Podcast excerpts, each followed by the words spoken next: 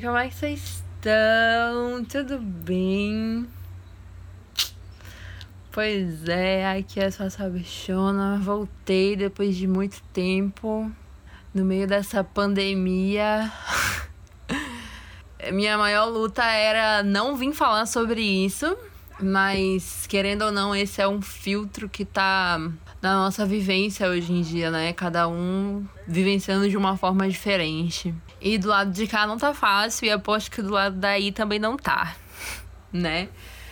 É, aposto que muita coisa tá mudando do lado de dentro e do lado de fora. As nossas rotinas estão diferentes. Principalmente do lado de dentro, se a gente não consegue lidar com nós mesmos, esse rolê fica muito mais difícil.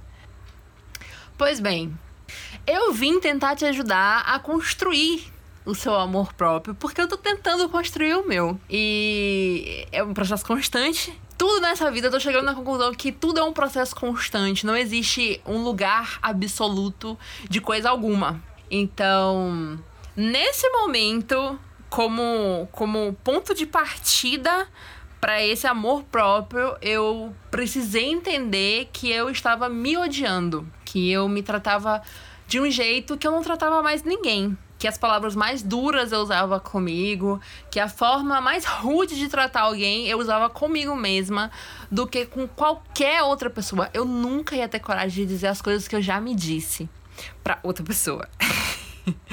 eu comecei a reparar que existia alguns canalizadores dessa situação de auto-ódio, digamos assim.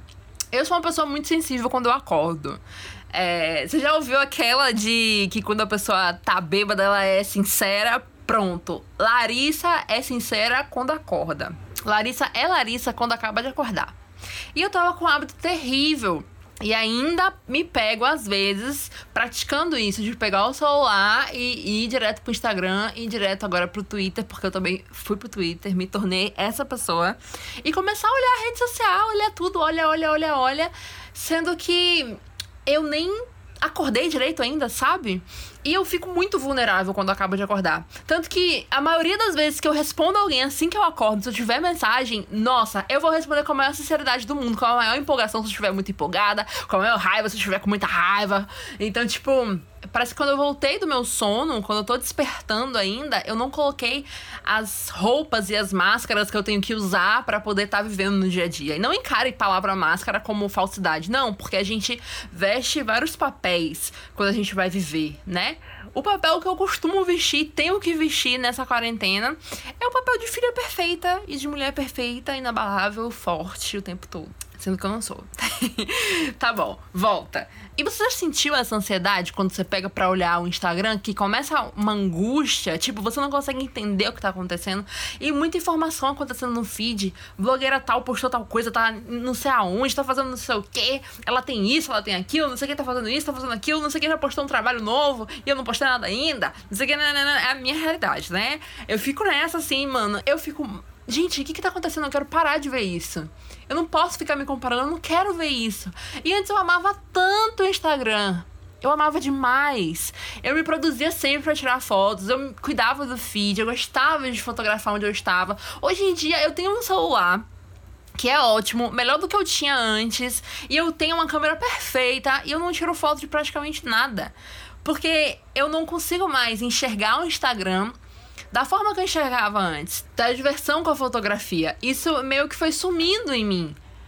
E é muito triste porque eu amava fotografar. Nossa, desde o Orkut, velho. Eu ficava tirando várias fotos. Eu me maquiava toda, via o cenário, via luz e ângulos e procurava várias referências e tirava fotos durante horas. Foi assim que eu introduzi a minha irmã nesse meio, de tipo assim, ela virou minha fotógrafa porque eu precisava de alguém que tirasse fotos além do temporizador automático, entendeu? Era uma coisa que eu me divertia muito fazendo e eu fui perdendo isso aos poucos. Eu fui perdendo lentamente e não foi tipo de um ano pro outro, não foi de uma hora para outra. São anos de uso de Instagram Instagram de uma forma totalmente errada, de redes sociais de uma forma muito errada, que me machuca muito.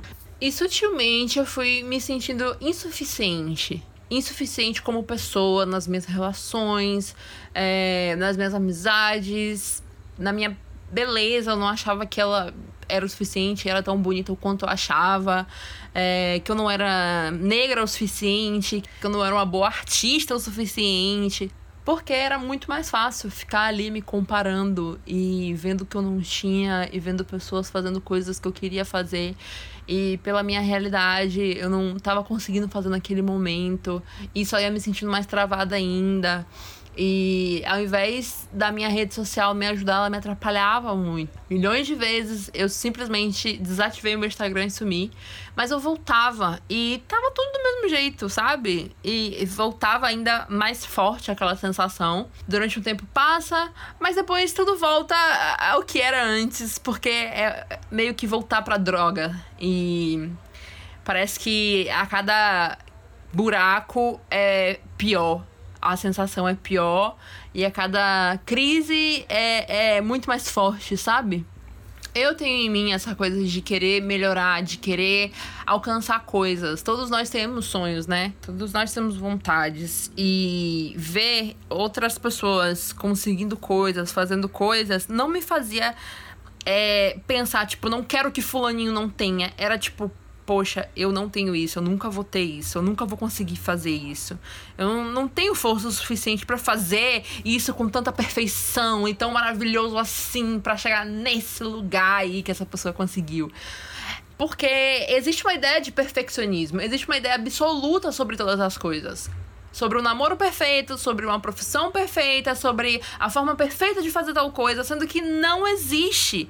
Gente, isso não é frase clichê de falar. É verdade, não existe uma forma absoluta de fazer nada. E a perfeição é outra coisa que ela não existe. É só um termo para você ficar correndo atrás dele e ele correr de você, entendeu? E é uma busca eterna. Se você não entender e não ter clareza dos seus planos de quem você é, sempre vai ser insuficiente tudo. E eu entendo também o lado de alguns artistas e algumas pessoas é, não viverem expondo todos os seus segredos e toda a sua realidade, toda a sua. todo detalhe, cada passo que dá. Porque foi difícil chegar até lá. Porque realmente não é fácil chegar, avançar em determinadas profissões, em determinadas relações e, e, e, conquistas que a gente precisa abrir mão de coisas e fazer coisas que ninguém ensinou pra gente que ia precisar fazer daquela forma, coisas que a gente só vai aprender na prática, sabe? Cria essa atmosfera de competição muito grande. E eu entendo, porque não é fácil. E talvez se eu estivesse lá, provavelmente na época dele, eu faria a mesma coisa, sabe? Sem ter o conhecimento que eu tô tendo agora. E eu sou muito grata por estar tá conhecendo e entendendo dessa forma agora, porque lá na frente eu tenho certeza que eu vou ajudar muitas outras pessoas, como agora eu já venho ajudando gente, com o pouco que eu sei, eu já posso ajudar pessoas. Então, assim, meio que é entendível, mas poderia ser diferente. E também não quer dizer que a gente tem que ficar abrindo todas as nossas feridas para todo mundo, até porque tem gente maldosa por aí, tem gente querendo o que a gente quer de forma é, maldosa, de tirar o, nosso lugar, de tirar a competição mesmo, de fato, sabe? De querer, de achar que não tem lugar pro outro na situação. Sendo que tem. Eu sei que agora nesse cenário atual as coisas estão bem diferentes, mas no meio de uma crise sempre tem uma solução e as pessoas que geralmente enxergam a solução para isso, elas se dão muito bem. E as pessoas que conseguem fazer isso são geniais eu tô num momento que eu tava me vendo bem paralisada, bem desesperançosa em relação ao cenário, a, ao futuro e aos meus planos. Acho que todo mundo pegou todos os planos que fez de 2020, jogou dentro de um buraco, né?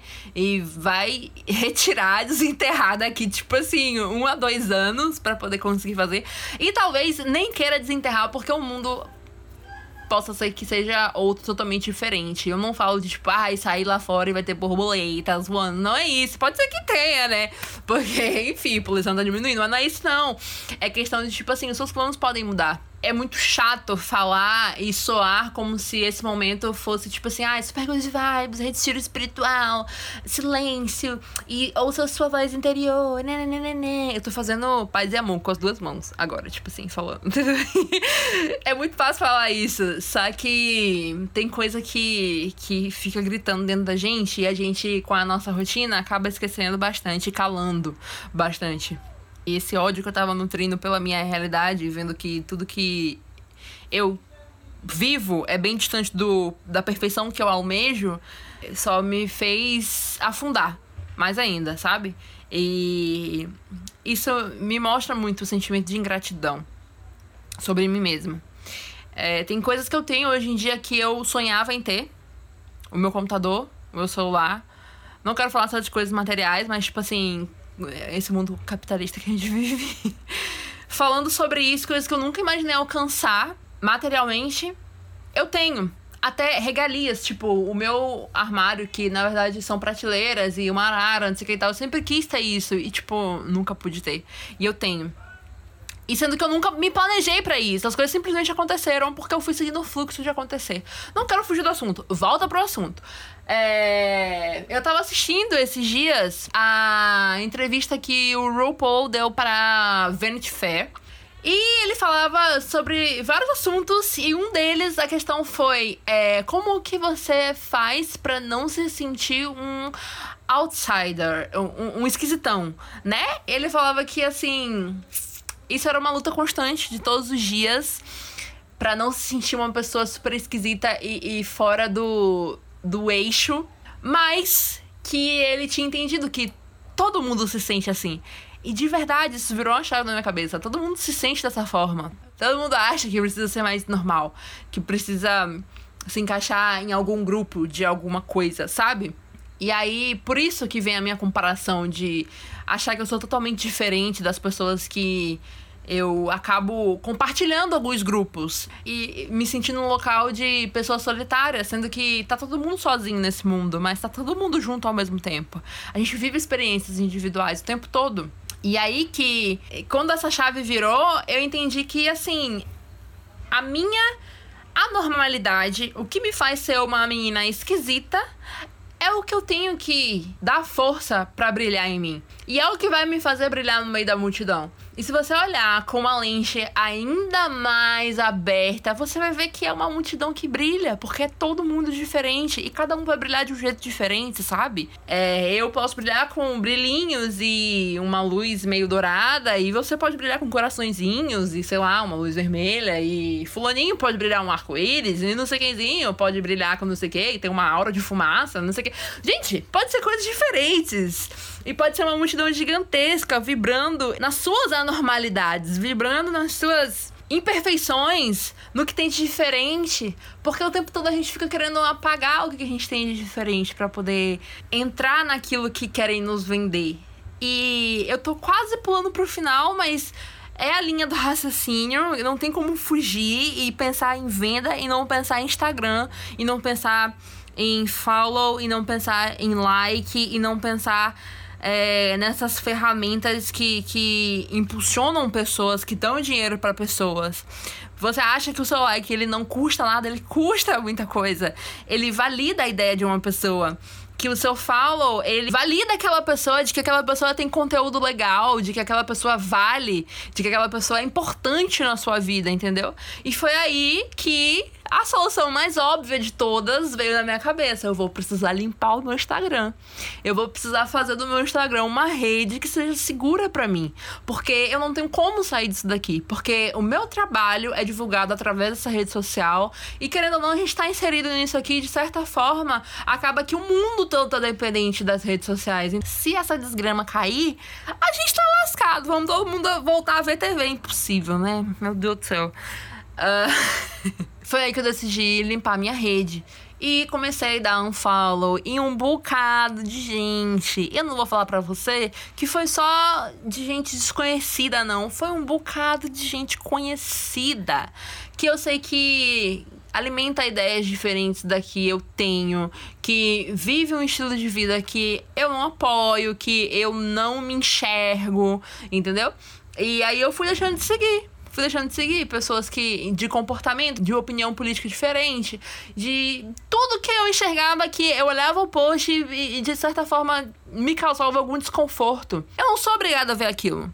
E eu tenho que lidar sim com as minhas inseguranças, mas não com a forma que ela vem no Instagram, exposta como se aquilo dali fosse o mais perfeito de todos, e o que eu tenho e o que eu sou não é o perfeito. Porque é assim que a gente se sente, né, véi? Se você não vê aquela pessoa de uma forma carinhosa, de uma forma que te agrega na sua vida, eu não vejo por que você não pode deixar de seguir. E eu não vou falar para você que simplesmente eu não gosto de uma pessoa e não quero uma pessoa na minha. Não é não gosto, eu não quero uma pessoa na minha timeline só porque eu acho, sei lá, eu vi, ela é muito magra e eu nunca vou ser magra assim. Não.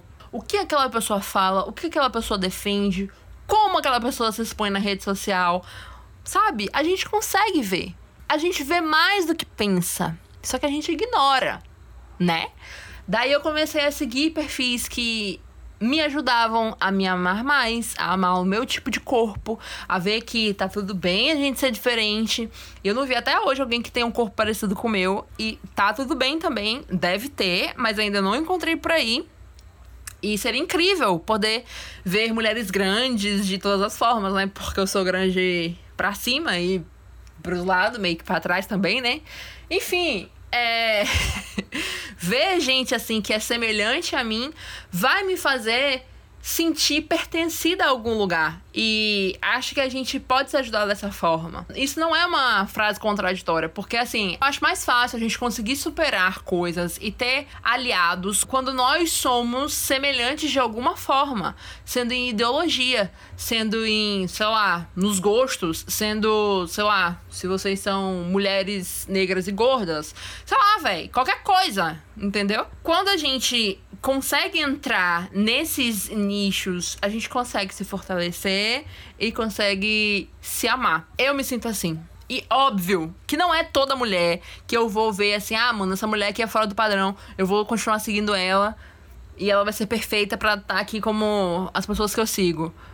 Não. Porque já teve gente assim que eu fui lá e deixei de seguir. Porque tinha uma ideia diferente, tinha um comportamento que eu não gostava de ver. Não me fazia bem ver. E eu entendo que tem coisas, que essas coisas que eu vejo lá nessa outra pessoa tem que tratar em mim. Eu entendo isso, mas não tem para que eu ficar me torturando. Não tem para que eu fazer desse lugar que eu tenho que estar um lugar ruim. E é isso que eu digo para você. Faça uma limpa, sem dó nem piedade. Tem aquela amiguinha de infância que, sei lá, que você sempre teve uma rixa e vocês se seguem mesmo assim.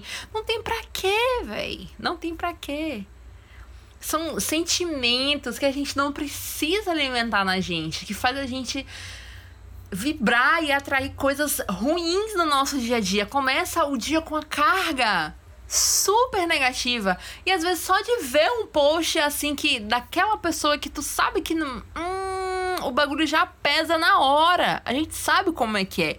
A gente não é obrigado a fazer isso. Entenda. Siga as pessoas que você gosta e admira, os artistas que você gosta, que te fazem bem, que passem uma mensagem positiva pro seu dia, que faz você se sentir uma pessoa melhor da sua forma única que você é. Não esquece que o seu like, que o seu follow tem valor, tem muito valor, muito, muito, muito. E é um valor assim que não dá para mensurar, tá bom? Mas é muito valioso porque é daí que as marcas, que as pessoas são validadas, entendeu? E a gente viu aquele casinho lá daquela blogueirinha lá, tal da Gabriela Pugliese, que já influenciou muito na minha vida há um bom tempo atrás e já fez eu odiar o meu corpo. Não porque ela falava odeie seu corpo, mas por padrões inalcançáveis, perfeição que não existe. Formas de viver que fogem totalmente da classe média brasileira, que é a maior parte da galera, entendeu? Enfim, gente, são muitos braços para falar, são muitas vias que a gente pode pegar nesse assunto. É, eu posso ter sido um pouco prolixa, como sempre, mas eu precisava vir aqui falar sobre isso. É, conseguir dissertar sobre esse assunto, conseguir escrever sobre ele. E eu fiquei muito feliz porque foi um assunto que fugiu totalmente da quarentena, porque é uma coisa que eu ainda tô aprendendo a lidar. Acho que a gente não tem. Véi, a gente não tem receita para nada nessa vida, a gente não tem controle de nada nessa vida. Imagine ter receita pra quarentena, véi. Mano, não dá. Cada dia é um dia e tá sendo assim, um dia após o outro um dia após o outro. Tem dias que são complicadíssimos e eu sei que existem realidades piores do que a minha, mas isso não faz eu deixar de estar vivendo a minha realidade, entendeu? E é isso. A gente não pode comparar nada. Nunca. Não compare, não se compare e se trate como o amor da sua vida. É assim que eu tento viver e eu esqueço muito disso. Nossa, como eu esqueço desse rolê, véi. Quando eu vejo, já tô tipo, mano, por que você tá se tratando assim, véi? Não faz isso não. Caraca! Aí eu largo o celular, saio da rede social, dou uma sumida, não posto nem minha cara, assumo. E depois que eu já entendi, que deu uma respirada, que eu voltei para mim, que eu lembro de quem eu sou de fato. Ok, vamos voltar pro Instagram. O que, que, será que tá rolando? Aí já começa a saturar de novo. Aí eu saio. é o tempo todo isso. Enfim, gente, eu espero que esse episódio tenha agregado aí na sua quarentena, na sua vida, porque eu acredito que a gente vai ter vida depois da quarentena. Não importa no tempo que você tá ouvindo isso, acho que é um conselho sábio que eu espero seguir. Ah, quero dizer para vocês que assim, eu ouço todos os meus podcasts depois e eu faço meu podcast principalmente pra me ouvir.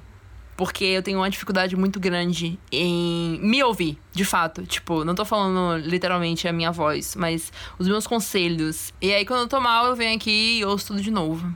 E por isso que eu agradeço quando você vem me ouvir, porque geralmente eu tô falando sozinha, né? É só um bando de pensamento e, e raciocínios que eu fui tendo e escrevendo, e enfim.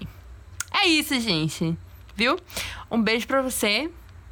Espero que você tenha um ótimo dia, uma ótima noite e que seja um dia muito tranquilo, tá bom? Que você faça essa limpeza aí e depois se sinta super leve tá certo, você vai ver como que é incrível começar a rolar o feed e não ver um monte de postagem tóxica. É muito bom, velho. É muito bom mesmo. Um beijão pra você e até o próximo episódio. Episódio, quase que não sai, você viu, né? Ah, me siga no Instagram, arroba Larissa Primo. Um beijão e